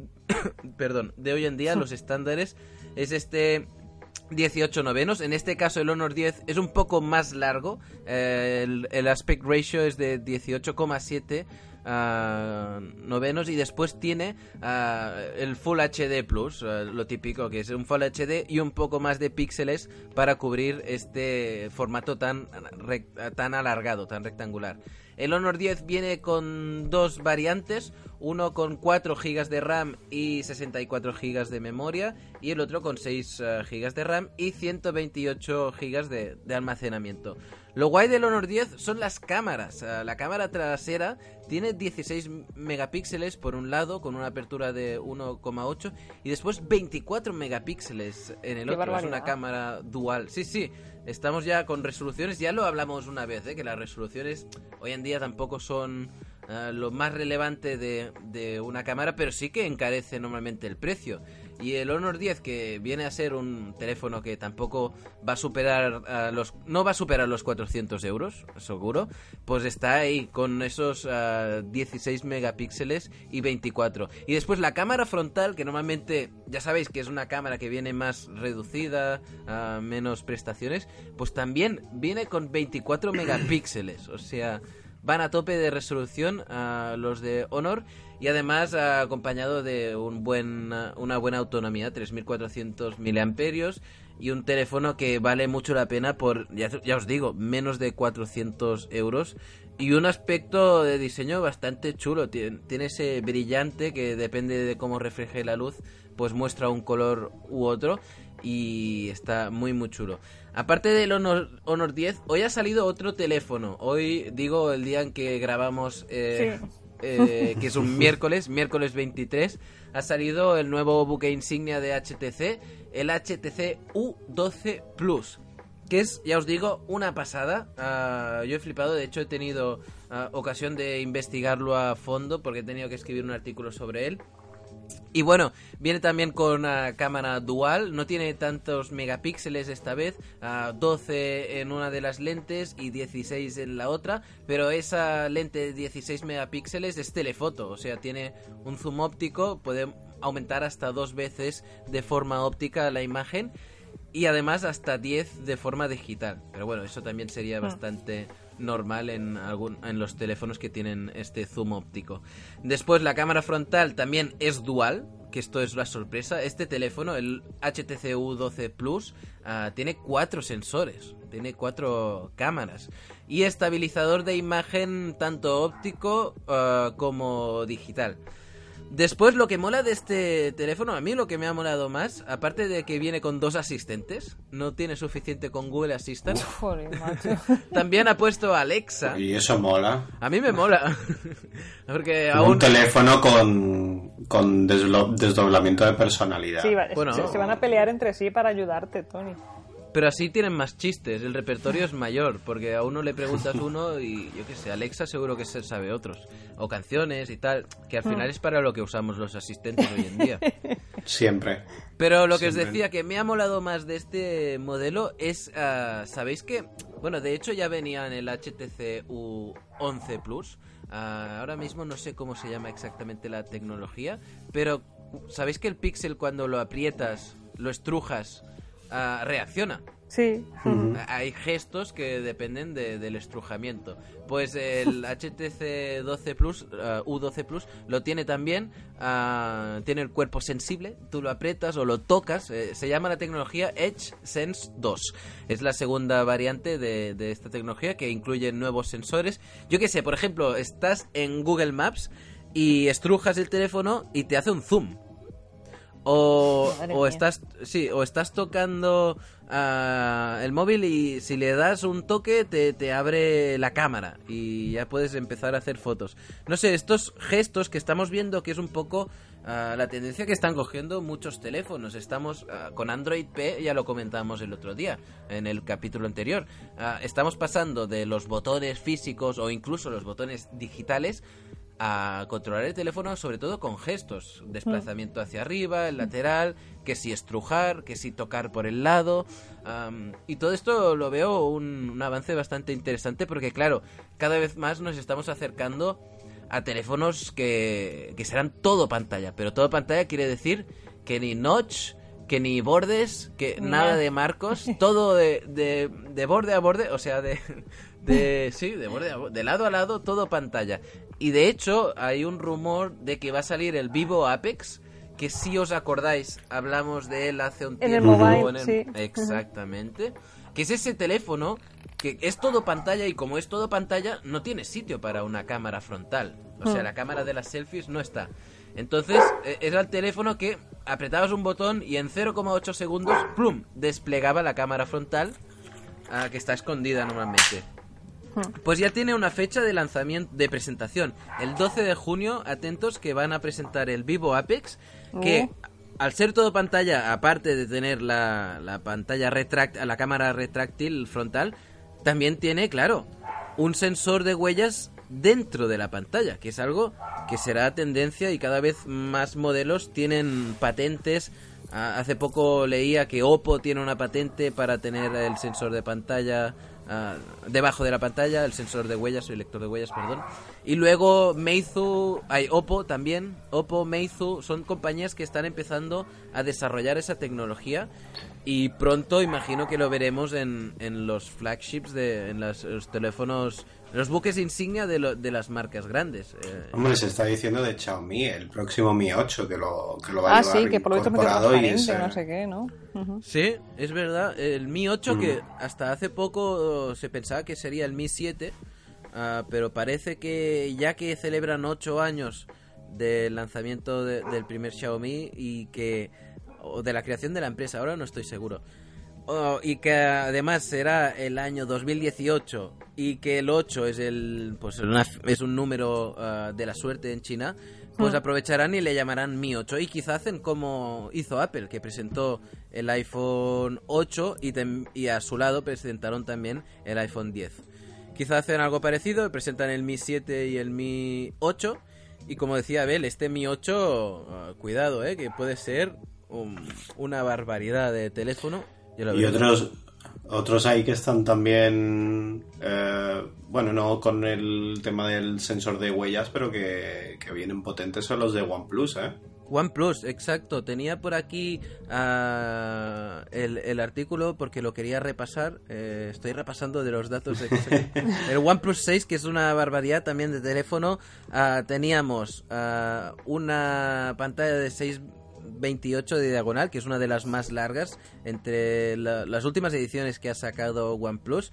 Recordemos que viene del OnePlus 5T y que incluye bastante, bastantes tecnologías de bueno de la típica de gama alta de lo que estamos viendo últimamente una pantalla OLED con uh, Full HD 2280 por 1080 píxeles ese Full HD Plus que os comentaba antes y en vez del 18 novenos que es el aspect ratio habitual de estos teléfonos últimamente Mm. vemos que todos aparecen con el mismo la misma forma de rectángulo, el 18 novenos. El OnePlus 6 viene un poco aún más alargado, 18 19 novenos. Uf. Una barbaridad. Después viene con 8 GB de RAM, el mejor mm, chip eh, Qualcomm que existe, que es el Snapdragon 845. Y después unas marcas de, de rendimiento que son increíbles. Le han puesto, claro, los benchmarks típicos, Antutu, Geekbench y todo esto. Y está que lo peta respecto a la competencia. Está muy por encima del Huawei, Huawei P20, muy por encima del Sony Xperia. Bueno, del Sony Xperia están ahí, ahí, ¿eh? pero lo supera por encima del Samsung Galaxy S9 Plus, por encima del iPhone 10. Es una barbaridad el OnePlus 6 lo que han presentado. Una máquina que ya decían que iba a ser rápida, pero está demostrando que es uh, mucho más de lo que se esperaba. Y... Pues mencionaba el, el OnePlus porque eh, precisamente lo acabo de confirmar que esta gente también se saltaron un número, no, no, saca- no llegaron a sacar el OnePlus 4. Anda. A mí me sonaba, digo, es que el- se ve que el número 4 en China es como, como un sinónimo de, de la muerte. Sí, ¿sabes? sí, Da- sí, sí, tiene en bastante Jap- mal augurio. sí, es igual que en japonés, es que el, el número 4 y el verbo morirse se pronuncian igual. Entonces es eso. Ah, vale. ¿En Pues, serio? eh, Sí, sí, sí. Por eso en, en Japón, en los hospitales no hay planta cuarta. Wow. Para que veáis. Mm. Sí, sí. Son muy supersticiosos con estos temas. Pues había esa serie de cuarta planta, ¿no? O planta cuarta. No sé. Pero no era De- japonesa seguro. Sí, a lo no. mejor no era en un hospital. sí. Bueno, ahora lo buscaré. Pero bueno, eh, en todo caso, lo último que os quería decir es que el Mi 8, eh, que era hasta ahora todo rumores y tal, se presentará el 31 de mayo. O sea que Hmm. estaremos atentos a finales de este mes, de aquí pocos días. Y a ver qué es lo que presentan. Y quizá en el próximo podcast lo hablamos. Y ya con eso yo creo que podemos dirigirnos a los beta testers, ¿no? ¿Qué, qué os parece? Vale. Uy. Sí, sí, un empacho de móviles ahí bueno, ¿eh? Antes de, de meterle caña. Pues sí. Como salga un móvil en beta testers. No va a salir, no. Ya os avanzo que no hay más móviles. Menos mal. Menos mal. Empezamos. Los beta testers.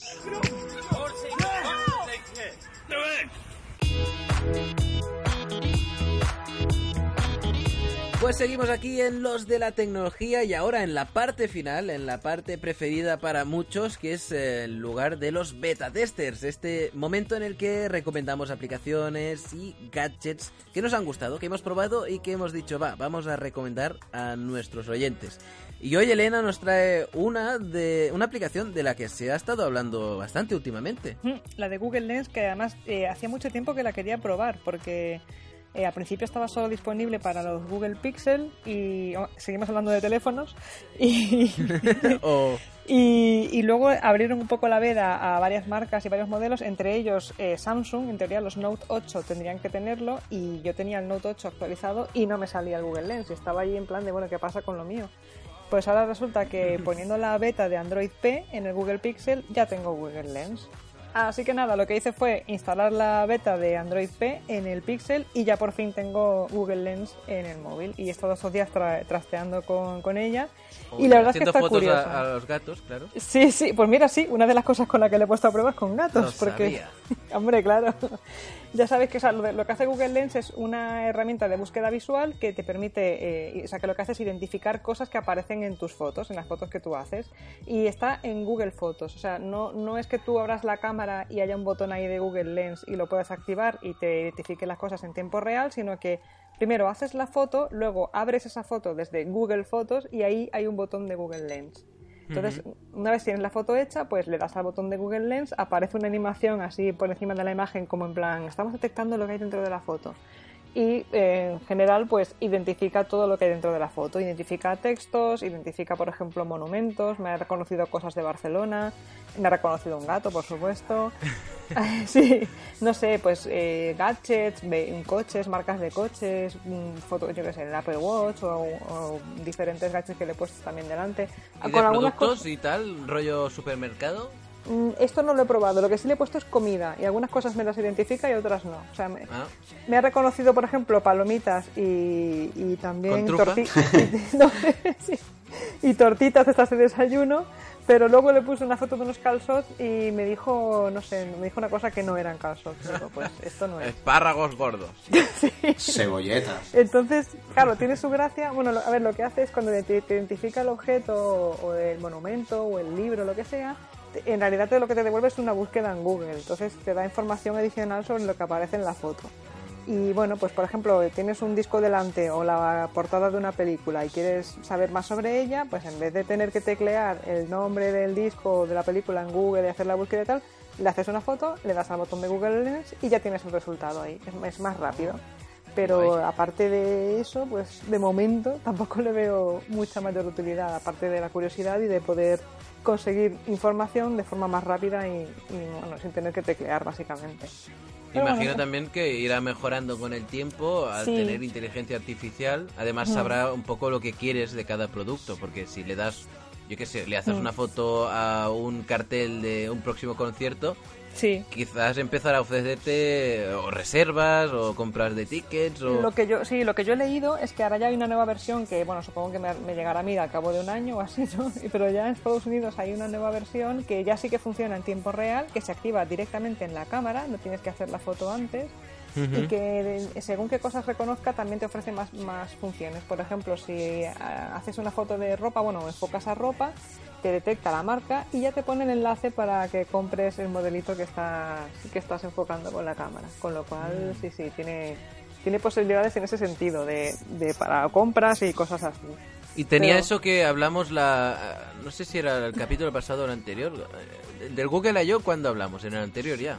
Sí, Vale, porque hablamos también del Style Check o algo así, que comprueba estilos mm, y después los... eh, o sea, si tú le haces una foto de un estampado leopardo, te va Sí. a hacer productos con el estampado de leopardo. a ver, mi versión de momento no es tan inteligente, entre comillas, pero, Oh. pero sí, en el futuro supongo que vendrá algo Pero el- parecido a eso. Sí, sí, sí. Pero bueno, Muy lo que- ahora, ahora con la versión esta que tengo yo lo que hace gracia es eso, ponerlo a prueba y ver si detecta cosas y no, y, y simplemente pues, ver hasta dónde es capaz de llegar, simplemente. Vale, pues muy bien. Google Lens, que ya está disponible para algunos, no Sí. para todos, y con las limitaciones estas que irán desapareciendo a medida que Android P se haga disponible para más dispositivos y que vaya evolucionando. Sí. Y cambiamos, si te parece, ya a la siguiente recomendación que eh, os traigo yo y que es un mini dron. No sé si os lo habíais visto porque lo he puesto muy tarde en la escaleta. Eh, Yo sí que lo he quería visto. mant- Sí, yo también. Pero tenía Ponía dron curiosidad. plegable o algo así. Plegable, sí, sí. Plegable, sí, es un mini dron plegable, el, concretamente el H815. Am, y bueno, es muy interesante, ¿por qué? Porque a mí me ha costado solo 13 euros, ¿vale? Y básicamente, como decía, es plegable, tiene todas las hélices ah, entradas dentro del cuerpo, es muy pequeño, en total todo el pack, o sea, mando y dron pesa 240 gramos y si le quitas sí es nada menos de un cuarto de kilo. Y si le quitas la parte del mando ah, en lo que es el dron eh, solo son 35 gramos 36 si redondeamos. Total que me lo compré el otro día en un impulso y lo que quería más que recomendar este dron, que lo recomiendo, ya lo he estado probando un tiempo y veo que, que mola mucho, es recomendar en general los drones así portátiles, estos drones de testeo que no, s- no cuestan más de 20 euros y que, que son una gozada, la verdad, yo me lo paso genial. Y ya que estamos aquí, digo, pues quizá lo pruebo en directo. O sea, qué este, mono. este, son- este sonidito Bip, bip. eh, representa el del dron. Y ahora es cuando lo enciendo, ¿vale? A ver, cuidado, Tony, ¿eh? A ver, para que escuchéis lo la vas a hacer potencia. como Enrique Iglesias, que lo dejemos lanzado. Exacto. Ahora ya está activado, solo tengo que darle potencia. ¿Vale? ¿Preparados? Sí, sí. Voilà. Aguantado, ¿eh? Se nota que ha aguantado. Bueno. Y esto ha sido todo. Pues el dron aguanta muy bien los golpes, eso lo quería decir. Viene, por supuesto, con cuatro hélices de recambio porque hacen falta enseguida. ¿Qué Sí. pasa? Que a la primera que le das un pequeño golpe, si se desajusta un poco una de las hélices, ya empieza a no, a no mantener la estabilidad porque ya empieza a tirar más de un lado que del otro. Hmm. Pero bueno, en general ah, aguanta si tengo más espacio y no estoy en una habitación tan estrecha, pues eh, soy capaz de controlarlo. Tengo vídeos que lo demuestran. Y tiene cosas muy chulas. Y una de ellas es la que os quería comentar, es que tú cuando lo, lo consigues estabilizar hacia arriba, lo tienes a una altura más o menos normal, yo que sé, un metro, metro y medio, pues le puedes dar a un botón y sin que tú hagas nada te hace un giro de 360 grados, que mola muchísimo. ¿Cómo Queda súper guay. O sea, está en el aire y se gira, ¡blup! Y vuelve a la posición y quedas, bueno, de, como un profesional delante de quien lo esté viendo. Es pequeño, es portable, te lo puedes llevar a todos sitios. Cuidado con las rachas de viento, eso sí. Este cuadcóptero no, no pesa mucho y cualquier brisa se lo puede llevar un poco. Ay, Ah, pero además tiene diferentes modos de velocidad. Que eso Mm. mola mucho. Porque claro, tú ah, cuando estás empezando sobre todo, no quieres que reaccione demasiado rápido, que acelere demasiado rápido hacia arriba, ni gire demasiado rápido. Y tiene hasta tres modos de velocidad que puedes ir regulando. Además, los giros ah, a la derecha, a la izquierda, rotaciones, se pueden tunear ah, poco a poco. Es decir, puedes ah, mitigar el movimiento para que sea más o menos sensible y por lo tanto también se ajuste un poco a lo que tú esperas de la reacción. De- de- desde que tú aprietas el mando hasta que responde. Puedes separarte unos 7 o 10 metros del dispositivo sin que sin que pierdas señal y eso ya es bastante por la, el Bluetooth eh, que tiene que es bastante flojo y tiene un- unas luces que son muy interesantes porque tienes la- las dos luces rojas y la blanca delantera para indicarte en cualquier situación lumínica hacia dónde está enfocando eh, el dron y que si le das hacia adelante pues no te vaya a la cara directamente. Eso está bien. Sí. Sí, eso va muy bien con los drones. Elena y yo tenemos experiencia además con los Sí, ¿eh? drones y sabemos que, que puede pasar cosas. A veces, a veces pasan cosas cuando pruebas los drones. Exactamente. Y nada, que solo requiere unas pilas eh, AAA, eh, tres pilas AAA eh, para el mando, pero una vez las pones ya funciona directamente, lo enciendes, le das a la palanquita arriba y abajo y ya puedes empezar a acelerar, girar y dar estas vueltas que os decía apretando solo un botón. Con lo que ya es una muy buena entrada al mundo de los drones si no has podido ah, probar otros más profesionales o si no Mm. te atreves, porque claro, como habéis escuchado, cuando empiezas con los drones enseguida acaban contra las paredes. Y que os lo recomiendo. El quadcopter se llama Mini Drone H815. Y si no encontráis ese, buscáis otro. Que todos molan mucho. El 914. Exacto. Pero nada, que por ese precio de menos de 20 euros, pues vale la pena que compremos estas cositas y, y juguemos con ellas. O como regalo Y también. Exacto, como un buen regalo. Ahora, a, gente que le interese, porque esto se lo doy a Clara y me lo tira a la cara. Bueno, no sé. Sí, no interesa nada. Y a ver, tú nos traes, para acabar estos beta testers, uh, otra aplicación. Os traigo... Sea, para Twitter. Sí, en el mejor momento en que se podía lanzar una aplicación de Twitter, prácticamente en toda la historia. Sí, Twitter está... Bueno, ya lo comentábamos en otro capítulo. Sí, pues eh, os traigo la nueva versión, porque no es una aplicación nueva, de Tweetbot, que es el, para los que uséis iPhone, el- posiblemente el cliente de Twitter más conocido. Y yo creo que para los que uséis Mac también, porque aparte de, de ver Twitter en la página web, creo que es la forma más, no sé, más extendida, es usando un cliente de terceros y de los clientes de terceros en Mac, yo ya no diría que es el mejor, sino prácticamente que es el único porque el Hmm. resto ya se han ido retirando. Creo- Creo que Twitterific también lanzó hace no mucho una, una nueva versión, pero vamos, aparte de, de estos dos, ninguno. Y desde luego con motivos, porque esta semana Twitter ha anunciado que, eh, bueno, hasta el 16 de agosto va a durar la versión actual que ellos tienen de la API, con la que clientes de terceros pueden comunicarse con los servidores para hacer streaming de nuevos tweets. Y que a partir de esa fecha pues ellos tendrán como una nueva API que se llama Account Activity API que por lo visto es gratis pero hiperlimitada con lo cual pues por ejemplo tendrás que actualizar eh, manualmente para poder ver nuevos tweets. No va a ser en vivo como a- a- era hasta ahora. Eh, creo que los tweets eh, no sé si las menciones o, o los likes eh, se perdían y los retweets llevan cada dos minutos.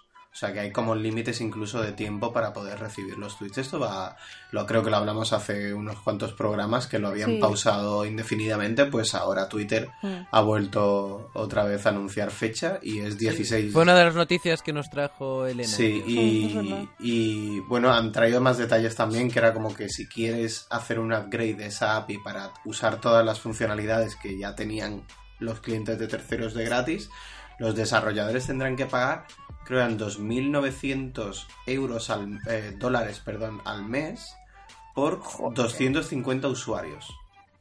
Hola. Solo 250 Pero- usuarios.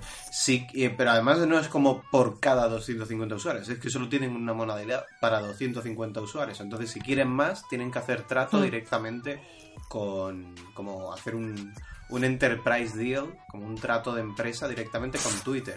Que yo imagino. Tienes que ir a casa de Jack Dorsey y hablar con él. Claro, el tío Sí. que hace un año estaba diciendo que se quería reconciliar con los desarrolladores, ahora tienes que ir Sí, a su casa. Este es el mejor camino, sin duda. besarle los pies y, y encima, pues no creo yo que vaya a salir mucho más barato de esos 2.900 dólares que ya se han hecho cálculos y, por ejemplo, para los de Twitter Riffy implicaría que si ellos tienen que repercutir ese gasto en los usuarios serían como 10 dólares al mes por usuario.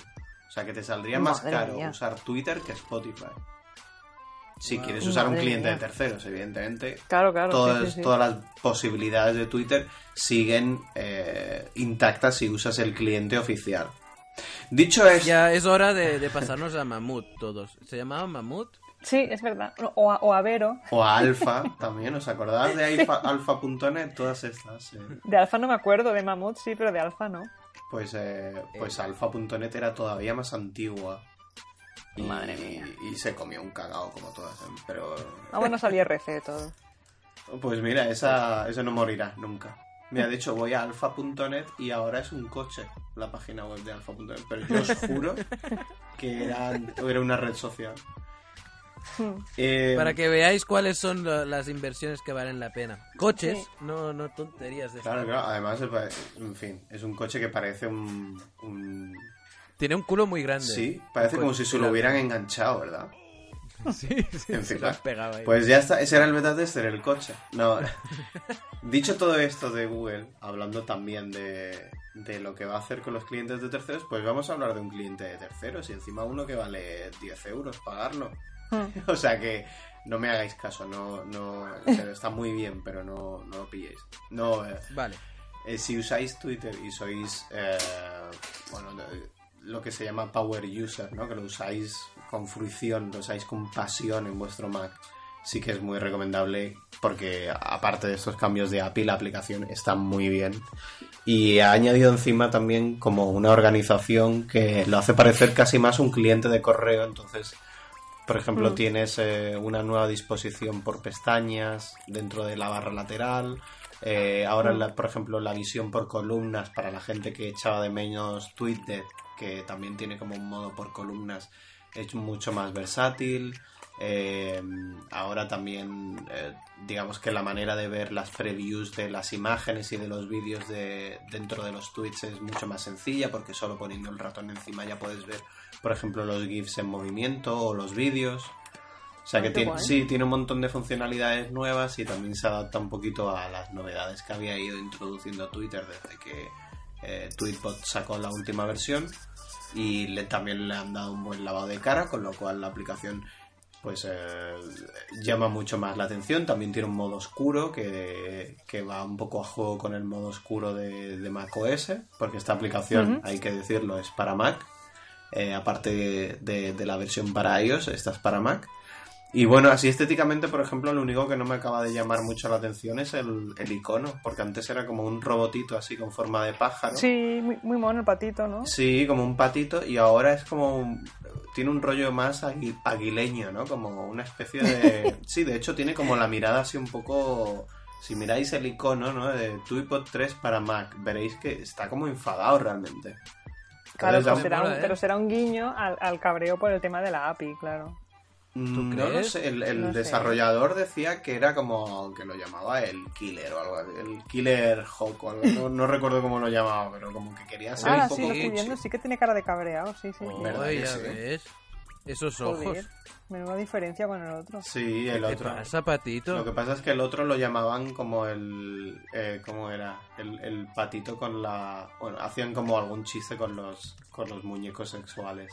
Con la boca del Ah, patito. claro, por la boca, ¿no? Sí, y eso el propio desarrollador, que se supone que estaban supervisando eso. No sé. Mm. Eh, de momento este Tweetbot sí que lo eso, pues lo podéis encontrar por unos 10 euros, que es un precio provisional, porque normalmente el- la aplicación suele costar 15. Así Sí, que sí, suele valer más, porque es un cliente al que se le pone bastante cariño. Eh, entonces, si, si por lo que sea, eh, quitando un poco las restricciones que va a haber a partir de agosto, os interesa seguir teniendo pues esta vista por columnas, esta organización que tan granular de, de las listas de usuarios, de, de los hashtags, por ejemplo, que se pueden poner para tú tener acceso rápidamente en el sidebar, pues todas estas Mm. funcionalidades avanzadas las queréis seguir teniendo, pues eh, Tweetbot 3 eh, está disponible desde la semana pasada y, y bueno, es, es recomendable, la verdad, eh, si, si Mm. sois usuarios muy activos de esta red social. Vale. Pues ahí queda. Vale. Es que claro, es, es- era como yo venía aquí un poco a hacer la recomendación, pues convencido de que el- la aplicación está muy bien, de que realmente es que lo está, es que se le ha puesto mucho, mucho empeño. Pero Mm. es que, joder, después del palo que, que se han llevado con la API de Twitter, es que me cuesta recomendarla a mí también. pero, Claro. pero bueno, como producto en sí, diseñado y, y pensado, eh, la verdad es que está muy bien. Creo que lo, lo que le puede pasar es que algún día coja Twitter y, los compre. Aunque ya lo hicieron con, otra, con otro desarrollador de un cliente de terceros y al final acabaron chapando la aplicación para Mac. Yo creo que lo que les interesa es eso, que la gente vaya a la web y, y vea los anuncios que hay entre, entre tweet y tweet. Es que de mucho cash flow no creo que tengan en, en Twitter ahora mismo para ir comprando cosas. Sí, bueno. yo creo que cuando volvió a casa Jack Dorsey de, de aquella charla que tuvo, que dijo que quería rehacer la relación con los desarrolladores y tal, cuando llegó a casa vio las cuentas y dijo, ups, en, Ups. ¿en dónde me he metido? Vale, eh, a ver si, si podemos borrar el vídeo de la página web, que no se entere nadie que ha pasado esto y, y bueno. Recogiendo cable. Ahí, ahí. y haciendo boquetes Muy en el techo como Iván. Pues nada, aquí están nuestras recomendaciones. Google Lens, eh, este mini dron plegable de 8... ah, de 8 no, H815, pero cualquiera que encontréis baratito, mola. De 8 euros. Y el Tweetbot 3 para Mac, que, que bueno, de momento funcionan, o sea, tampoco... ¿Es más barato que el dron? Eso... Y es más barato que el dron, o sea... ¿Qué queréis? win-win. ¿Queréis un, un dron? ¿eh? Que, que bueno, da- hombre, la verdad es que da un- si da un giro a 360 grados, la verdad... En el aire solo pulsando un botón. de decir que, que el pájaro este de Twitter no, que yo sepa, no da giros, entonces no lo puedo recomendar tanto. Un día, ¿sabes qué? Tendríamos que hacer una cosa que hacen en un podcast de la competencia, que es en inglés, pero es de la competencia. Que hacen, piden a, a los oyentes que voten cuál es el- la recomendación que les gusta. Mm. Uh, Pero eh, Ah, que, y es que estamos y mezclando aquí un poco churras con merinas, ¿no? Bueno, y que sería una especie de lo, lo del empleado del mes, ¿no? Algo de eso.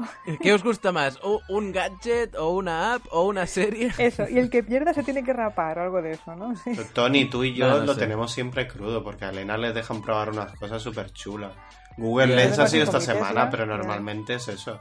Les le dejan probar un Tesla y pues yo he traído, eh, bueno, hay una, una Os traigo aplicación un Tesla, que te no de pone... testeo. Sí, sí. Te pone Y- una... y Yo traigo un juego de puzzles. Se llama Candy Crush, ¿no? Sí.